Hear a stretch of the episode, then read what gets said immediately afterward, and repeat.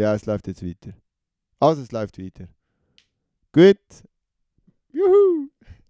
Ich habe keine Ahnung mehr, sorry. Herzlich willkommen zu Swiss Track Check, Episode 3.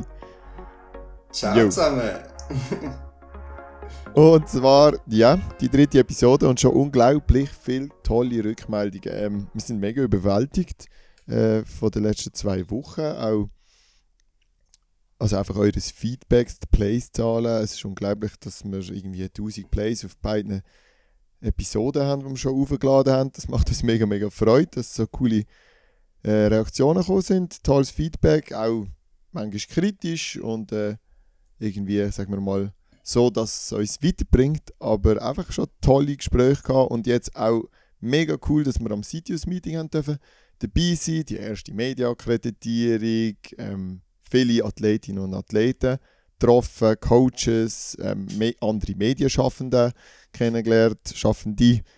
Ja, das ist wirklich mega cool gewesen. Wir entschuldigen uns dabei nachliefert Qualität und wahrscheinlich auch das Gesprächstempo. Wir verschlucken noch ordentlich viele Wörter, aber ich glaube, das ist äh, ein Learning Process, wo wir durch werden gehen. Und ja, wie ist es dir gegangen, Pascal? Ja, voll. Also es ist wirklich eigentlich mega unerwartet gewesen, wie gut es jetzt eigentlich schlussendlich angekommen ist bei allen. Wir haben zwar gewusst, dass wir wahrscheinlich das Potenzial haben, viele Leute jetzt vor allem in der Leichtathletik zu erreichen, aber dass es gerade so losgeht und so gut aufgenommen wird, das hätten wir sicher nicht erwartet. Aber so vielleicht in dem Wort vom Uncle Ben vom Spider-Man gesagt, with great power comes great responsibility oder so ähnlich. Nein, was wir da sagen wollen, ist, ähm, wir müssen uns sicher bewusst sein, dass es von vielen Leuten gehört wird und dass wir vielleicht auch nicht jedes Eich können rauslassen ähm, An dieser Stelle will ich mich auch gerade für etwas entschuldigen, was in der ersten Folge war. Ähm, wir haben da eine dumme Aufnahme gemacht, wo mir eigentlich schon beim Sprechen bewusst war, dass es eigentlich völlig doof, unabbracht und unnötig war. Darum habe ich es eigentlich auch gerade dann wieder rausgeschnitten. Aber die, die die Folge am ersten Tag gehört haben, die haben das noch gehört. Und ich glaube, die wissen auch, von was ich rede. Ich muss jetzt da nicht mehr drauf eingehen. Ich will mich nur noch mal für das entschuldigen. Und falls euch, falls euch so etwas mal wieder wird auffallen, meldet es uns, weil wir wollen natürlich nicht so dumme Sachen sagen. Ähm, ja. Aber trotzdem nochmal danke für, für wirklich die tolle Reaktion. Es war mega cool. Gewesen. Ja, Matthias?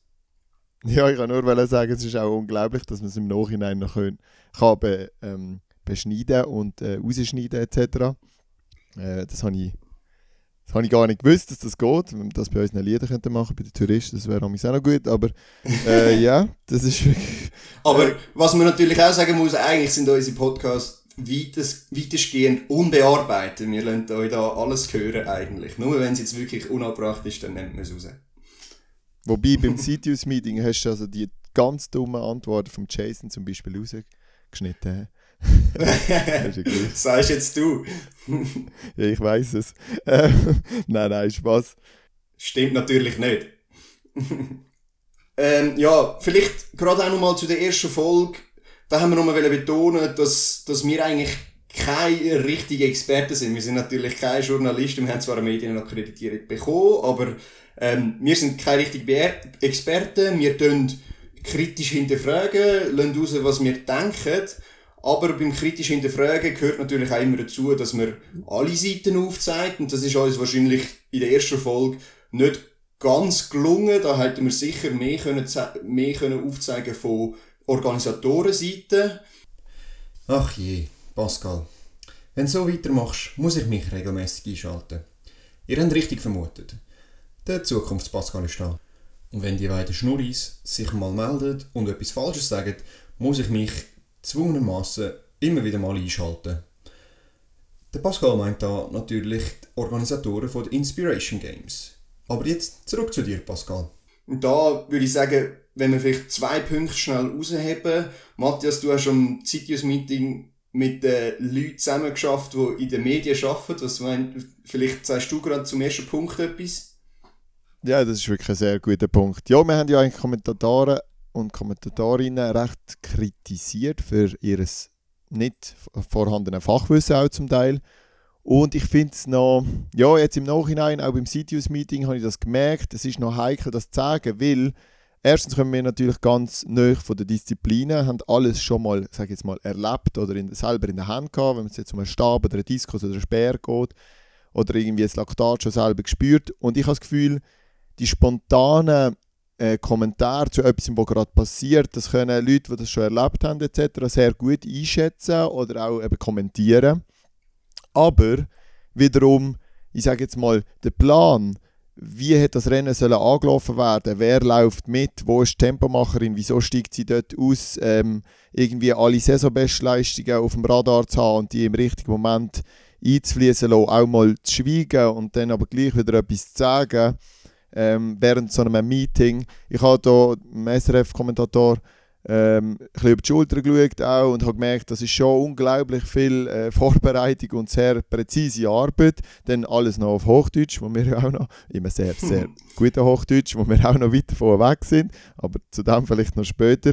Und dort habe ich einfach gemerkt, ja, da steckt schon einiges mehr dahinter, als das, was wir ja auch machen das ist ja auch gerade beim Interview führen, eigentlich spontan auf Sachen eingehen. Oder wenn wir eben etwas sehen im Fernsehen und denken, ja, wieso sagt ihr jetzt nicht, dass es hier gewinnt hat oder dass es hier irgendwie, dass das wahrscheinlich ein zerter Stab war.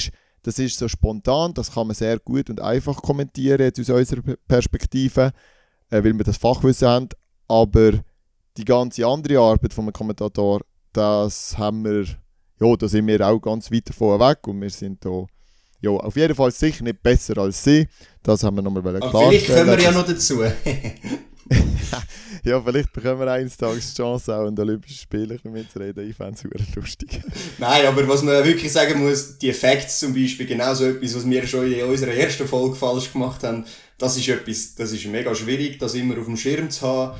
Und da muss man wirklich nochmal sagen, äh, ja, Respekt an die Herren und wir versuchen uns auch zu bessern. Zwei Punkt betrifft noch die Leistung von Noah Lyles, wo wir ja extrem kritisiert haben und wir finden eigentlich auch immer noch, das darf nicht passieren. Wir haben aber auch Nachrichten bekommen, die gesagt haben, ja, das ist sicher Absicht vom Noah und von den Organisatoren. Ähm, da müssen wir jetzt einfach mal sagen, nein, das ist nicht gewesen. Das hätte mir ja nichts gebracht. Also, man sagt zwar, ja, er hätte doch das müssen sehen, er ist schon viel mal 200 Meter gestartet, bla bla bla, aber also wenn du so im Tunnel bist und der, hat, der muss nie mehr seine Startblöcke selber einstellen an einem Meeting, der kontrolliert doch das nicht normal und da irgendjemandem Absicht zu unterstellen, ist einfach, äh, ja, lächerlich, könnte man so sagen. Ja, sehe ich auch so. Also, fertig mit Teil 1, würde ich sagen. Sonst wird es dann zu lang. Ähm, ist, ist heute auch ausnahmsweise mal ein bisschen länger gewesen. Das wird in der nächsten Folge nicht mehr so sein. Aber ja. wir wollten einfach nochmal Danke sagen für die co coolen Reaktionen und ein paar Sachen noch kurz relativieren.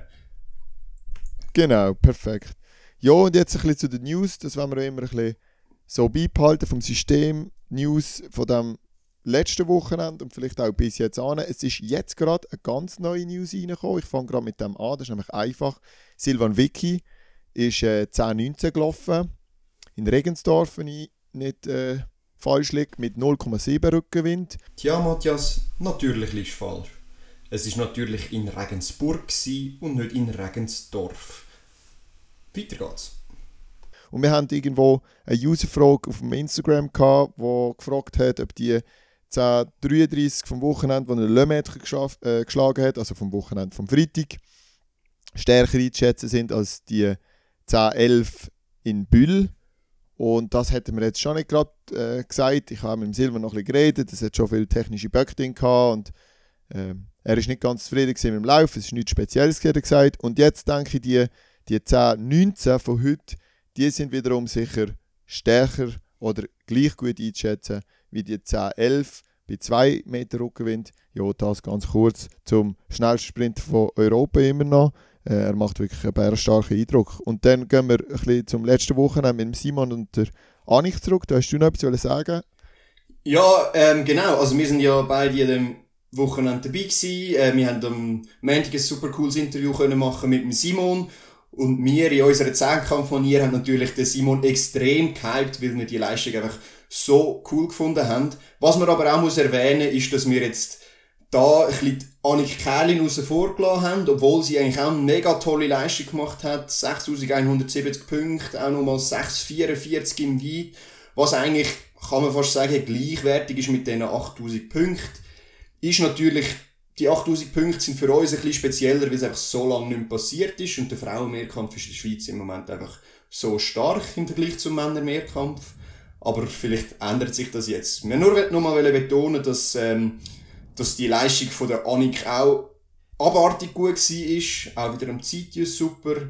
Und, äh, Absolut, ja. das muss ich wirklich, das muss ich gerade noch schnell unterstreichen. Ich habe gesehen, springen bei 2,3 Gegenwind ist sie über 6,30 gesprungen. Das ist natürlich auch phänomenal gewesen, muss man einfach sagen. Ja, und in dem Sinn müssen wir vielleicht auch gerade nochmal erwähnen, ihr merkt wahrscheinlich, im Moment ist noch alles sehr mehrkampflastig. Ist klar, wir sind Mehrkämpfer.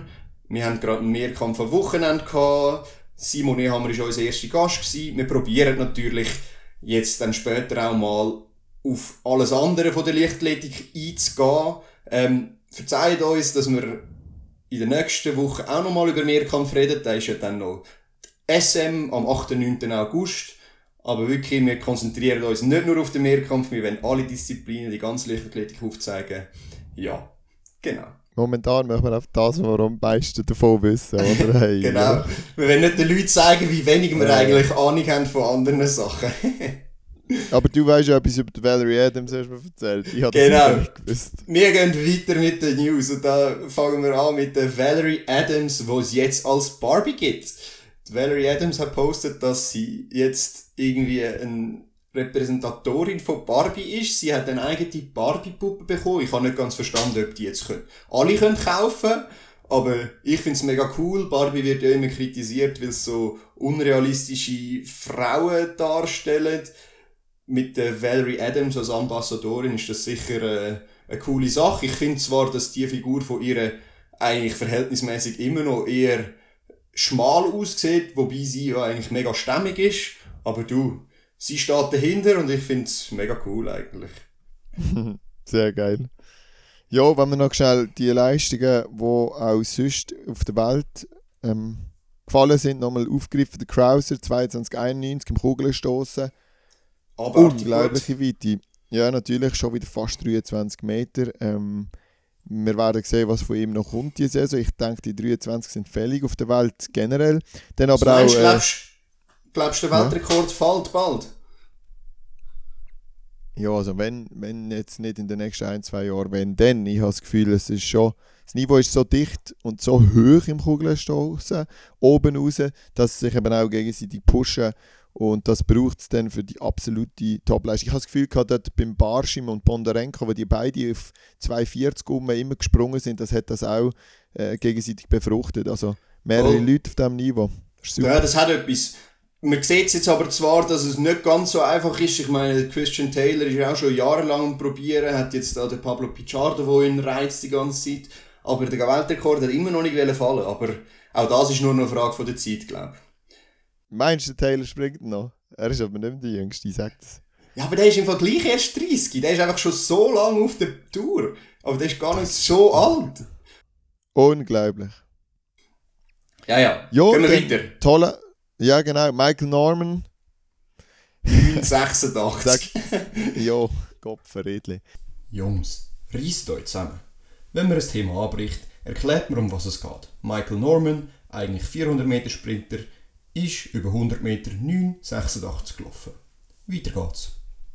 Ich weiß auch nicht, ich habe dir ja gerade äh, geschrieben, dort, was, was gelaufen worden ist, die Zeit, dass es jetzt einfach wieder einfach ein bisschen unmenschlich ist. Er ist der Erste, der unter, äh, nein, er ist der zweite Mensch, der unter 10 Sekunden 100 Meter kann laufen kann, unter 20 Sekunden 200 Meter und unter 44 Sekunden 400 Meter. Ja, wie der aus diesen Blöcken raus wietet, das schon einfach für einen 400 Meter Läufer unwahrscheinlich. Also, ich bin schon ein bisschen baff gewesen, auch für das, es, glaube ich, der erste 100 Meter war innerhalb der letzten drei Jahre, wo er Ja, oder gelaufen vier ist. sogar. Das ist Ja, abartig. eben. Und jetzt auch, also in Amerika im Moment gehen die Zeiten, das ist wieder Wahnsinn, für das es so einen grossen Lockdown gegeben hat, alle Anlagen anscheinend geschlossen sind lang. Dort tut man eigentlich schon fast die Frage stellen, ist die Corona-Sache mit so Trainingspausen zwangsmäßig schon fast leistungsfördernd gewesen oder hat man Zeit gehabt für andere Methoden, die ich nicht weiss von? Uh, Weißt ist du, das eine Unterstellung, Matthias? Ja, Nein. komm an, ganz ehrlich. Ja, es ist, also es ist schon sehr sus- suspekt. Also die 986, das ist schon abartig. Das ge- gehört zu den schnellsten Zeiten, die je gelaufen sind. Und er ist ja doch nur, äh, nur, also er ist einer der besten 400 Meter Läufer aller Zeiten mittlerweile. Aber gleich. Also weder der Ich, Michael ich fast Johnson, lieb. Ja, voll. oh, Ich mache fast lieber den Vergleich zu Europa. 986 ist Europarekord. Und wir haben Ja. in ganz Europa auch nicht kein Sprinter. Also weißt, es ist jetzt nicht so, dass es da keine Briten gibt, die schnell sind und keine Russen, die mal schnell sind, DDR etc. Zeiten. Der läuft ganz Europa Ja, schnell stimmt. an die Spitze. Und das ist schon, nur weil du von Amerika kommst und einfach noch schon schnell bist auf dem Vier und auf dem Zweier, das machst du nicht einfach so. Also, huh, Ja, aber ich bin schon ein bisschen baff gewesen. Ich bin auch ein bisschen baff gewesen. Ich weiss nicht, es ist schon ein bisschen suspekt, aber vielleicht hoffen wir einfach mal, dass einer vor der Windanlage gestanden ist und dass es nicht andere Subst anderen Substanzen zu verdanken ist. Ähm, Ja, Gerade im gleichen Atemzug kann man eigentlich die Leistung von der Shawnee Miller Weibo erwähnen, Genau. wo jetzt 1098 gelaufen ist, was sie jetzt zur vierten Frau macht in der Welt, wo unter 11 gelaufen sind, über 100, unter 22 über 200 und unter 49 über 400. Also auch so ein exklusiver Club. Ähm, sie, sie ist auch abartig. He? Es ist so unglaublich. Also ich bin ja mit mit Michael, ihrem Mann, ein bisschen unterwegs und sie haben da ihre Flitterferien in der Schweiz äh, gemacht und er hat ganz viel erzählt. Ich kenne sie so ganz, ganz bisschen und es ist eine ganz, ganz tolle Frau und ein ganz toller äh, Mann, den sie auch hat und irgendwie habe ich bei ihr mega das Vertrauen, dass dort nichts dahinter steckt, aber die Zeiten sind schon wieder äh, so schnell und ich weiß nicht, wie das möglich ist. Vor allem, wenn du auch so groß bist. Ich habe ihr immer zugetraut, hey, wirklich die weltbesten Zeiten über 400 Meter, auch 200 Meter. Aber ich kenne es halt selber und man, man sagt es eigentlich auch anatomisch, physiologisch etc., dass so große Leute kaum schnell können starten Und ja, sie muss da auch ziemlich schnell aus den Pflöcken gekommen sein. Aber ja, äh, sie hat sicher physiologisch gesehen unglaubliche äh, Hebel, unglaubliche äh, Kräfte und ist ja auch durchtrainiert. Ich weiß nicht, ob das mal Ja, ja. ausgecheckt habt auf Instagram. Eine Wahnsinnsfrau. Ähm, Aber bei ihr habe ich, bei ihr habe ich ehrlich gesagt weniger Bedenken als bei den 986 von Michael, Michael Norman. Aber ja, anderes Thema. Ganz genau gleich. Ja, anderes Thema. Müssen wir sicher Genau. mal aufgreifen, das ganze Doping-Thema. Ja, Könnt ihr noch sicher. wissen, wenn ihr das, wenn ihr das wollt. Apropos Doping, es hat ja sowieso wieder einen neuen Fall gegeben, ein, also mehrere neue Fälle, aber ein sehr prominenter, Elijah Manangoy, 1500 Meter Weltmeister von 2017, hat auch wieder Whereabout-Failures gehabt.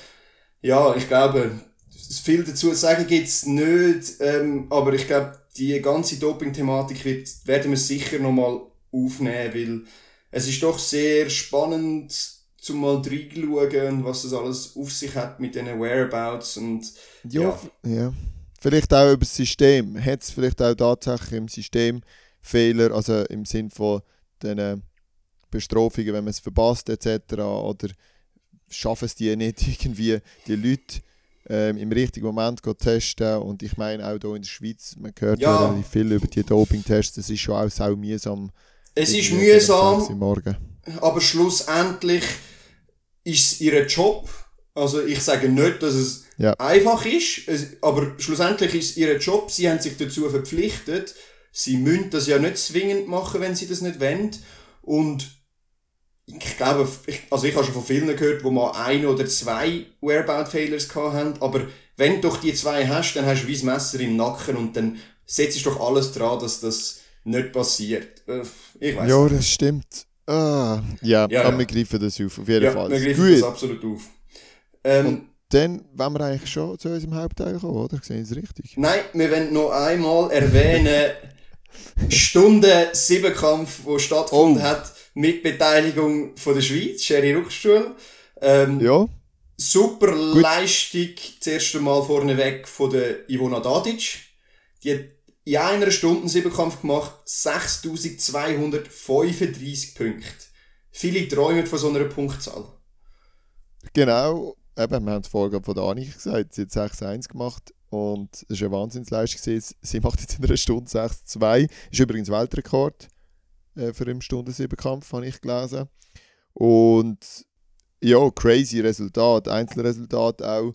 Wobei Jerry Ruckstuhl eigentlich auch eine gute Falle gemacht hat. Sie hat über 53 Speer geworfen, habe ich noch gesehen. Hat dann aber eben einen Nuller im Hoch eingefangen. Sie hätte nicht können einspringen Sie hat mir das noch erzählt am Sitius. Hat nicht können einspringen oder ist nicht eingesprungen vor dem Wettkampf, was auch immer. Und hat sich da wirklich komplett vertan.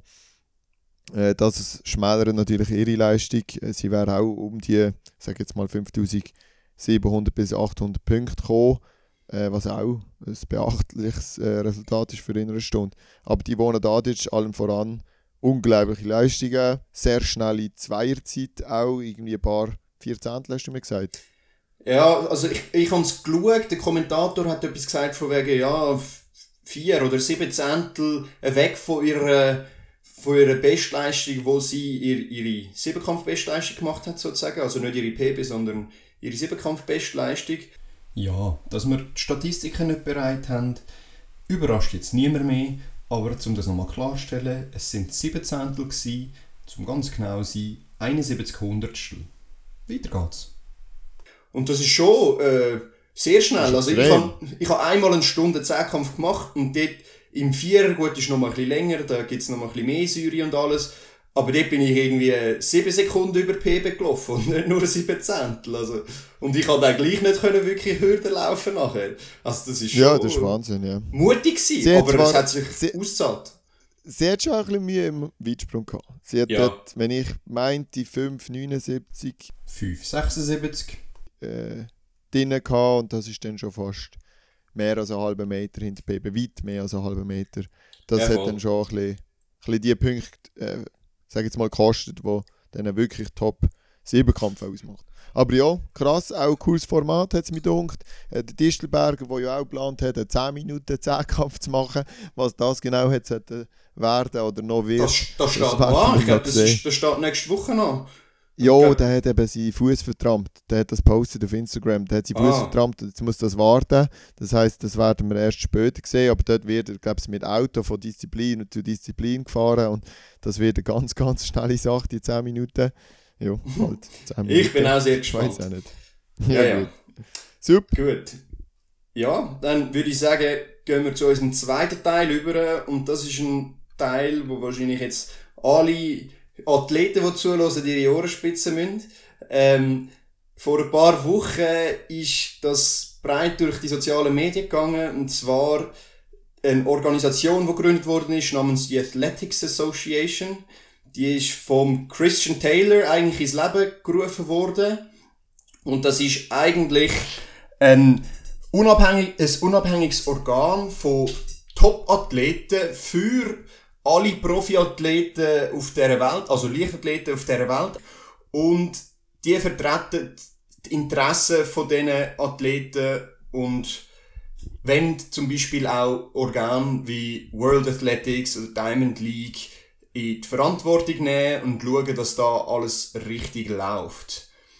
Ähm, vielleicht vorneweg, also das ist wirklich eigentlich eine Organisation, wo von den Besten, von den Besten in die Welt gerufen worden sind. Also wenn man da auf die Liste geht, schauen, wer dort alles dabei ist, also das sind Namen eben Christian Taylor ist der Präsident, Alison Felix ist im Verwaltungsrat Johnny Miller, wo wir schon erwähnt haben, Gerenti Martina, der Altmeister über 200 Meter, Ashton Eaton, der ehemalige Weltrekordhalter, Julius Jego, der kenianische Speerwerfer, Emma Coburn, 3000 Meter Steeple, Shelly Ann Fraser Price, Adam Jamili, Lukas Weisheidinger und immer so weiter. Also abartig, was da für Namen zusammengekommen sind. Und die, wenn jetzt sich zusammen, die, die haben sich jetzt zusammen da zu eigentlich so einer Athletenvereinigung, wo es in anderen Sportarten schon gibt, wo die Interessen der Athleten vertreten und jetzt gibt es das auch in der Leichtathletik. Und ja, Matthias, du kannst uns vielleicht ein bisschen etwas dazu erzählen, was der Grund für die Gründung von dem Organ war und, und wie das Schrank ist. Ja, genau. Ähm, der Christian Taylor war im Interview mit Beyond the Uniform, glaube ich. Äh, das ist ein Podcast, den ihr auch findet, äh, überall, wahrscheinlich Spotify etc. Und es war ein recht spannendes Gespräch, das er dort geführt hat. Und in diesem Interview hat er auch ein erzählt, ja, ähm, plötzlich sind Gerüchte aufgekommen äh, rund um ihn und um den Dreisprung, dass der Dreisprung aus den Olympischen Spielen genommen wird etc. Und hat dann sich eigentlich Leute angesammelt, wo, wo sie Rücken stärken, weil so etwas wird statt, also so, falls so etwas wird eingeführt werden, also eine Streichung von zum Beispiel Disziplinen.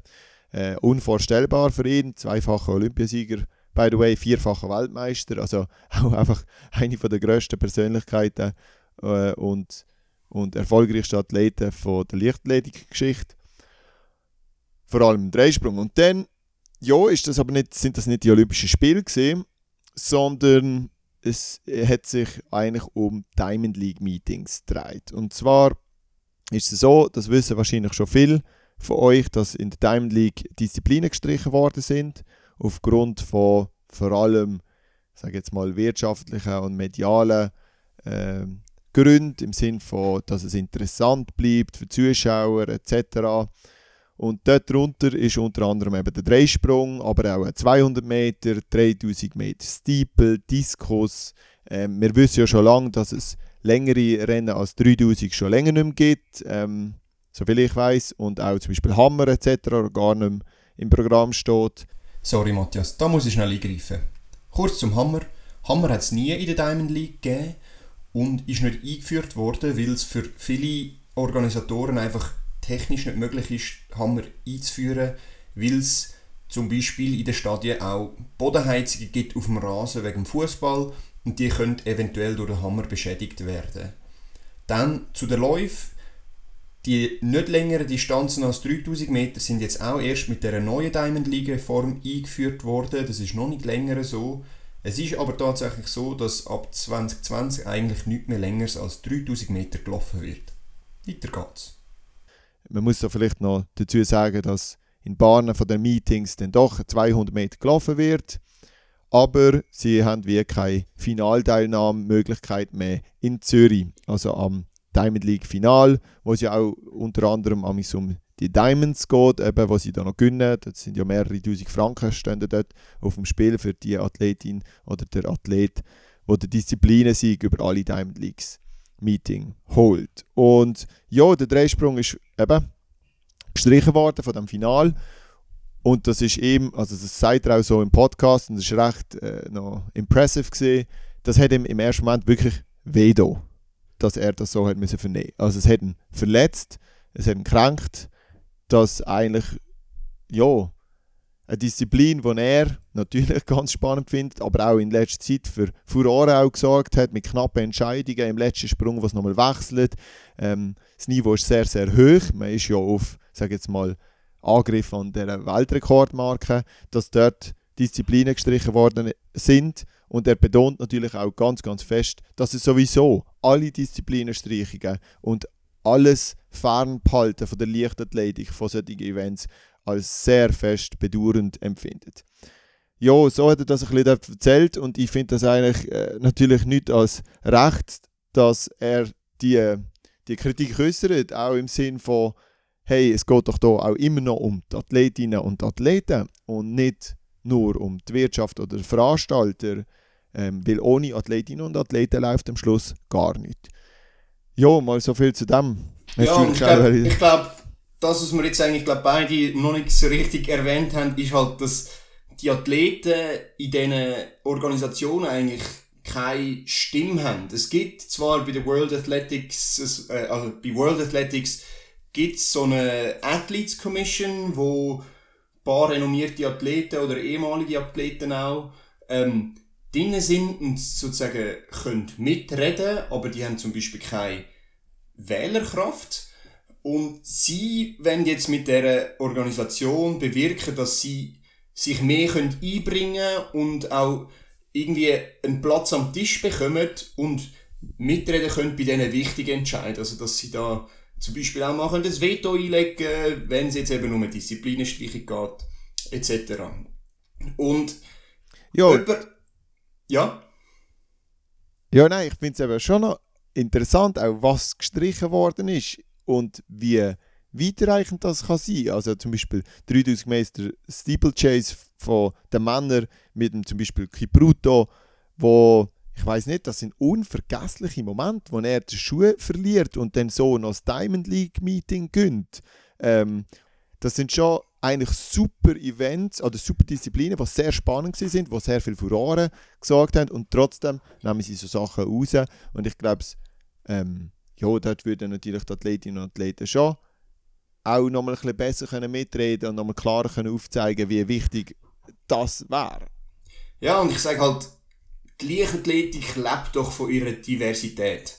Aber ja, auf, auf jeden Fall, ähm, um das ein bisschen veranschaulichen, veranschaulichen, was das jetzt eigentlich heisst mit dem Konstrukt, hat eine von den Athletinnen, auch eine mega renommierte Athletin, die in dem Board ist, Tiana Bartoletta, einen super coolen Blog-Eintrag gemacht, wo sie eigentlich noch einem schönen Beispiel veranschaulicht, was das jetzt eigentlich, wieso das Ganze zustande gekommen ist und wo sie mitreden können. Also irgendwie im Jahr 2016, wo sie sogar Olympiasiegerin geworden ist im Weitsprung, ist in der Diamond League entschieden worden, dass ähm, es nicht mehr für alle Teilnehmer acht Versuche gibt. Oder nur Oh je, jetzt hat es hier nicht ganz ausgesetzt. Der Pascal meint da natürlich sechs Versuche. Nicht mehr nur für die besten acht, sondern nur noch für die besten vier. Und sie hat geschrieben, in dem Jahr ist sie nie äh, ins Finale von den besten vier in der Diamond League. Ist aber gleichzeitig im fünften Sprung Olympiasiegerin geworden. Also das heisst, sie ist eine, die performt auf diesen letzten Sprüngen, wo sie ihr Leben lang hat. Und das ist ihr einfach weggenommen worden. Und sie hat das erst erfahren an ihrem ersten Diamond League Meeting in dem Jahr. Und das ist einfach so ein Punkt, wo sie sagt, sie will mitreden können bei so Sachen und sie kritisieren halt, dass sie, dass die Athleten nicht gefragt werden. Und das ist auch tatsächlich so, dass die Athleten keine, keine Stimme haben, sozusagen, oder keinen Platz am Tisch. Die meiste Zeit, sie werden vielleicht mal im Hintergrund gefragt, ob alles gut sei für sie und solange alles gut ist, spielt das ja keine Rolle. Aber sobald so gravierende Entscheidungen gemacht werden, muss man natürlich das Wichtigste von dem Sport, Athleten selber, fragen. Ja, ich finde das im Fall schon noch interessant, was du da ansprichst. Und der Taylor tut das in seinem Interview auch nochmal ganz klar unterstreichen. Es geht wirklich um, hey, fragt uns doch. Wir sind im Fall da, wir geben gerne Auskunft und wir sagen euch gerne, ob wir zu oben am 9 leistungsbereit sind oder nicht. Und wieso werden nicht zum Beispiel irgendwelche Schedules, also irgendwelche Zeitpläne von Meetings auch mal mit Athleten zusammen angeschaut? Hey, wenn wir dann das früher laufen machen als etwas anderes etc. Dort hat er sich schon recht enerviert darüber äh, aufgeregt, sage ich jetzt mal. Ähm, und ich finde das eigentlich noch interessant, wenn man das ganz, ganz kurz nur, ist mir jetzt gerade durch den Kopf, auf die Schweiz runterbricht. Das ist schon noch lustig. Man kommt heutzutage an Meetings oder man möchte sich für ein Meeting anmelden, liest die Regeln und man nimmt als Athlet, was kommt. Zeitplan noch provisorisch, ein Tag vorher ist dann vielleicht wieder anders. Erstens das. Zweitens, eine steht sechs Versuche im Wurf, eine steht vier Versuche im Wurf, eine steht drei Versuche und noch drei für die beste XY. Ähm, es ist wirklich oft, wie es gerade ist. Man wird nicht gefragt an einer Schweizer Meisterschaft, ob vielleicht, ähm, ich sage jetzt mal ein Beispiel, Top-10-Kämpfer Simon Ehammer, ob der Weitsprung und Hürde fast zur gleichen Zeit dann muss laufen und springen. Es wird sehr, sehr selten Rücksicht genommen, mit den Athleten angehockt und oder sagen wir mit den besten Athleten oder vielleicht mit ein paar Auserwählten angehockt und so Zeugs angeschaut. Und ich glaube, genau um das geht es sowohl ähm, am Taylor als auch ihr jetzt, wo sie das ja, halt auch gemerkt hat, wie entscheidend für sie ist, mehr Sprünge zu haben und nicht nur die ersten vier.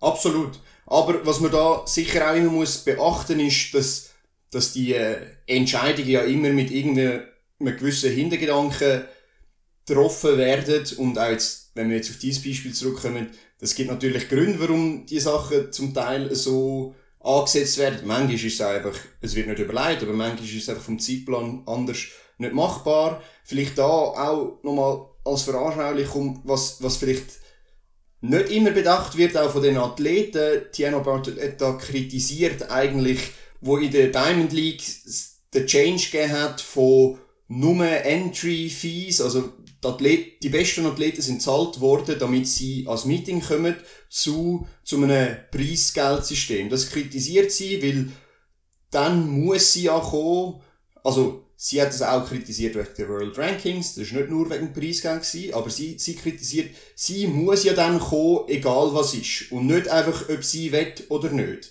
Aber das hat natürlich auch einen, einen Grund dahinter, ich meine, in der, in der Sprint-Szene Sprint hat man es gesehen. Die Sprinter haben sich einfach nicht mehr wollen, äh, sozusagen konfrontieren an den grössten Meetings. Und das schadet natürlich der Leichtathletik dann auch wieder.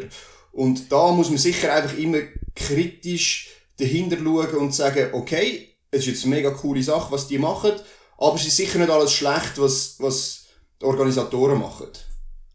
Aber ich muss dir jetzt hier ein ganz bisschen, sage jetzt mal, widersprüchlich entgegentreten. Und zwar, Bartoletta sagt natürlich ganz klar auch, nicht nur egal was ist, sondern eben im Sinn von egal wie ich mich fühle, wie mein Trainingszustand ist, ob ich leicht verletzt bin. Ich muss so oder so gehen, weil es gibt zu viel Geld, es ist zu wichtig für meine Karriere, dass ich dort auftritt und noch einigermaßen performt, wegen dem World Ranking, wegen Bonussystem, weil es ein wichtiges Meeting ist, äh, wegen, wegen medialer Präsenz und wegen Geld, wegen finanzieller ähm, Absicherung für die oder für die Athletinnen und Athleten.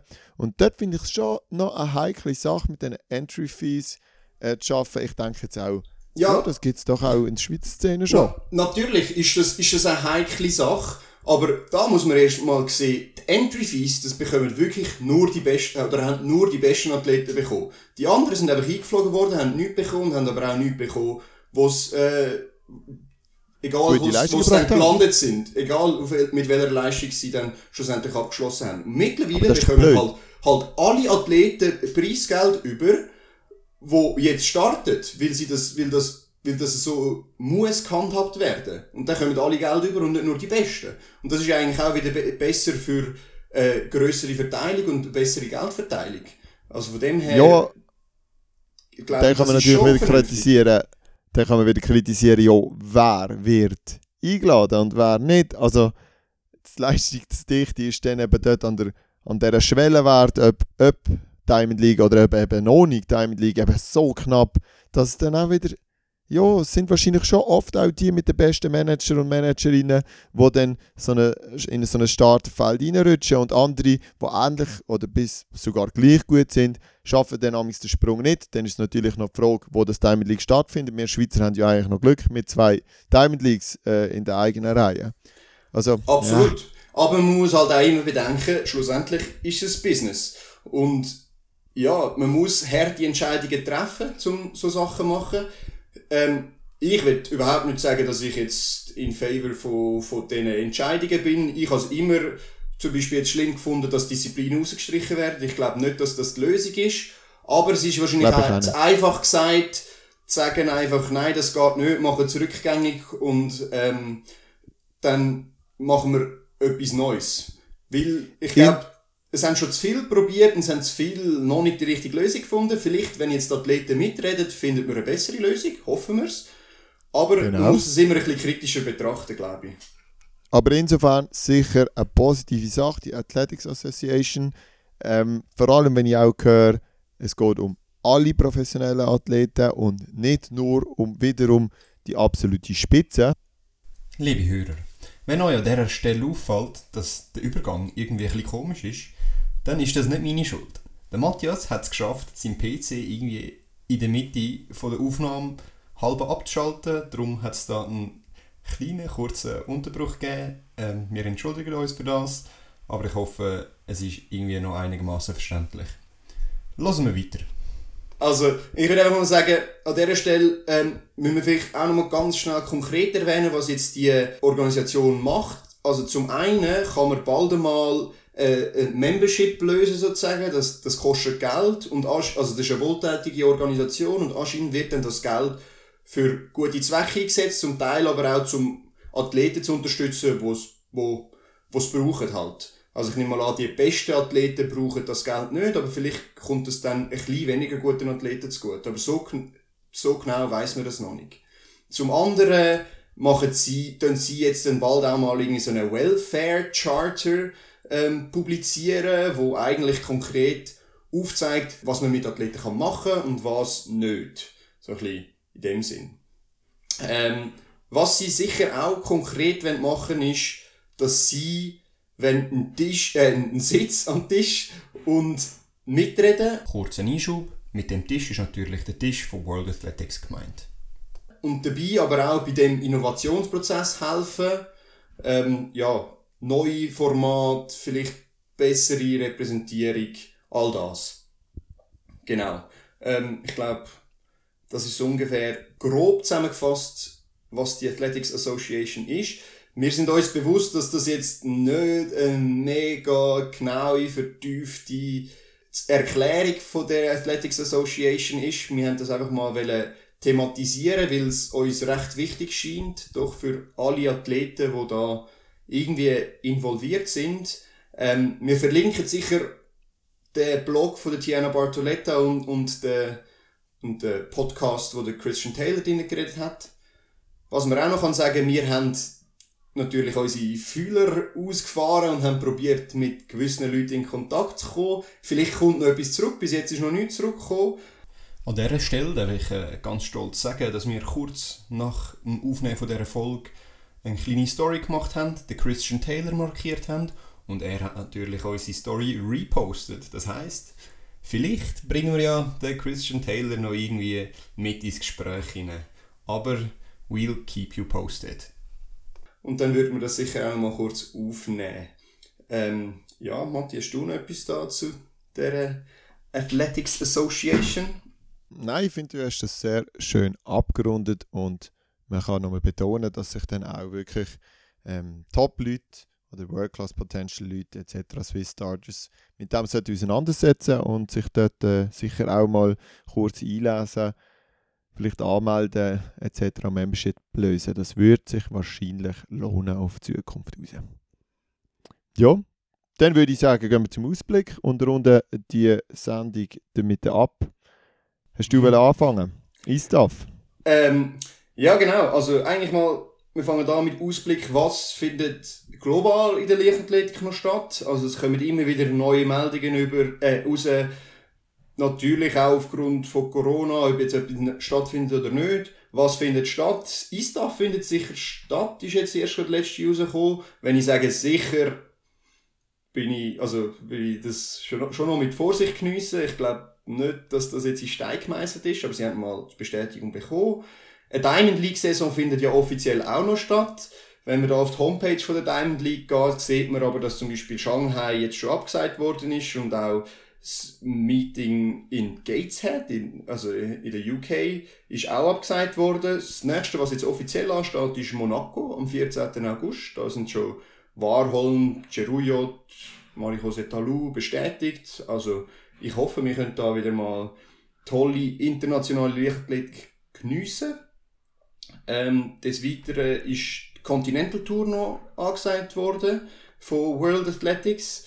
Das ist auch wahrscheinlich mit Vorsicht zu geniessen, weil das sind Austragungsorte wie Ungarn, Japan, Polen, die Tschechische Republik, Kroatien, Kenia und China, wo ja Shanghai abgesagt worden ist, aber Nanjing ist offiziell noch drauf. Ähm, ja, das, das ist eine Continental Tour.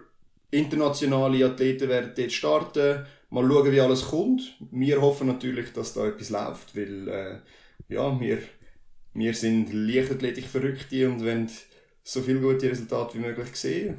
Ja. Genau, darum ist jetzt auch die Frage, ob wir nächste Woche auf Aarau gehen, ans Oben-Meeting. Ähm, nein, wir sind ja angefragt worden. Internationale Leichtathletik. ja, jetzt haben wir gerade gewechselt ähm, und das ist vielleicht auch international von der Leistungs, äh, vom, vom Leistungsniveau her. Nein, aber ich denke, das Oben-Meeting in Aarau wäre sicher noch interessant zum schauen und hören. Vielleicht auch noch ein, zwei Disziplinen aufzugreifen, die wir am Sitius, sagen wir mal, verpasst oder vorweggelassen haben.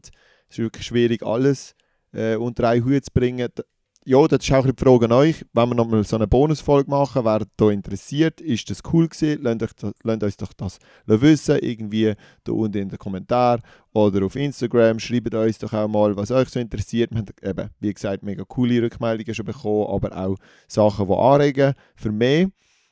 Und ja, wie gesagt, der Mehrkampf steht bevor, die Schweizer Meisterschaft im Mehrkampf, 8. und 9. August.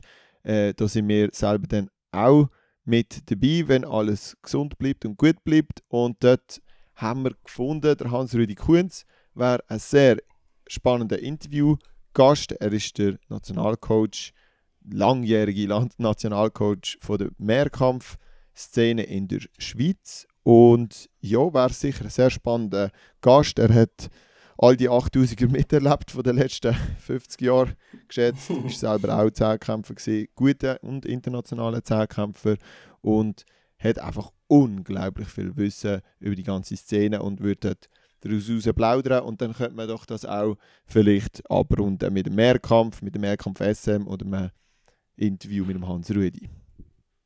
Genau, dann müssen wir vielleicht noch vorwarnen, dass das Wochenende drauf, wo dann eigentlich die nächste Folge nur mit uns zwei rauskommen sollte.